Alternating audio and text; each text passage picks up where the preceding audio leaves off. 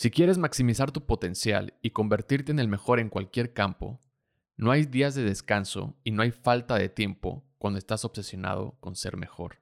Eso es lo que se necesita. Sé consciente también que tu dedicación será incomprendida y algunas de tus relaciones se van a romper. Pues ese estilo de vida, desde afuera, parece egoísta.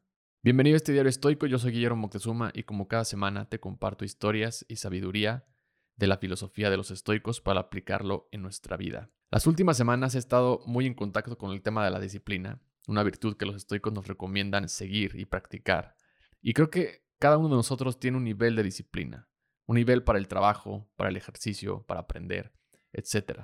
Ese nivel tiene un límite, que es del que hablaba en el episodio anterior. Y ahorita que estoy terminado de leer el segundo libro de David Goggins sobre su increíble historia y su mentalidad, descubrí otro nivel de disciplina. El fragmento del principio es del capítulo 5 y quería aprovechar para compartir una historia de Picteto que me ha recordado bastante una y otra vez la mentalidad de Goggins en sus libros. Es la historia de Epicteto y su pierna rota. No se sabe bien si fue una lesión que lo dejó cojo o es esta leyenda que se cuenta de que su dueño, recordemos que Epicteto fue un esclavo, su dueño le estaba haciendo presión en su pierna y Epicteto sin mostrar ningún dolor le dijo que tuviera cuidado porque se le iba a romper. Su dueño no le hizo caso y cuando se la rompió, Epicteto solo respondió, te dije que le ibas a romper. Esto lo dejó cojo de por vida, pero nunca permitió que le afectara emocionalmente. En lugar de lamentarse por su situación, Epicteto mantuvo una actitud positiva y enfocó su energía en lo que sí podía controlar, su mente y sus acciones. De esta manera se convirtió en uno de los filósofos más influyentes de la historia y un ejemplo para los estoicos de la importancia de la disciplina y la resiliencia. Porque según los estoicos, la disciplina no tiene límites. Para ellos la disciplina es una virtud que debe ser cultivada perfeccionada constantemente a lo largo de nuestra vida. La disciplina es vista como una forma de autocontrol y una forma de automejora que nos permite enfrentar las dificultades de la vida con sabiduría y fortaleza.